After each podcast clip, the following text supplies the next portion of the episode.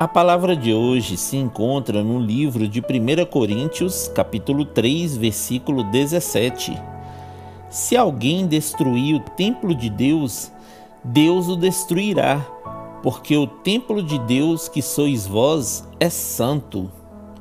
Olá, meus irmãos, a paz do Senhor esteja convosco. A Bíblia diz que nosso corpo é templo de Deus e nós devemos cuidar dele como o Senhor nos pede. Nós precisamos buscar constantemente a santidade em Deus.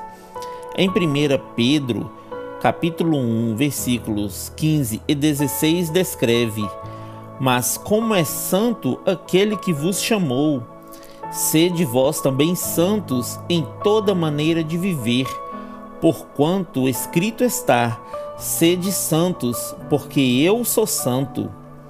Santos em toda maneira de viver, meus irmãos. Deus não nos chamou para a imundícia, mas para a santificação. Então vamos seguir a paz com todos e a santificação, sem a qual ninguém verá o Senhor. Amém? Que Deus abençoe você, sua casa e toda a sua família. E lembre-se sempre, você é muito especial para Deus.